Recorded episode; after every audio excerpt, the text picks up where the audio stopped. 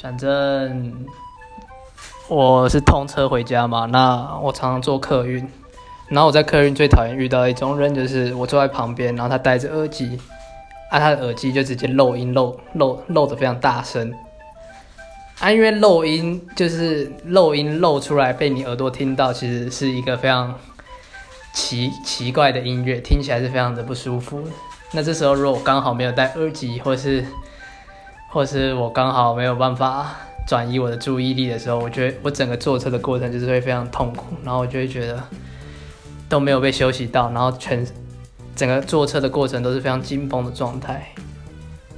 啊啊！要怎么提醒这种人？我也是觉得非常苦恼，因为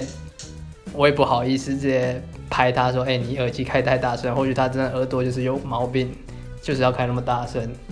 对，所以我还在，我现在就是尽量戴耳机啦。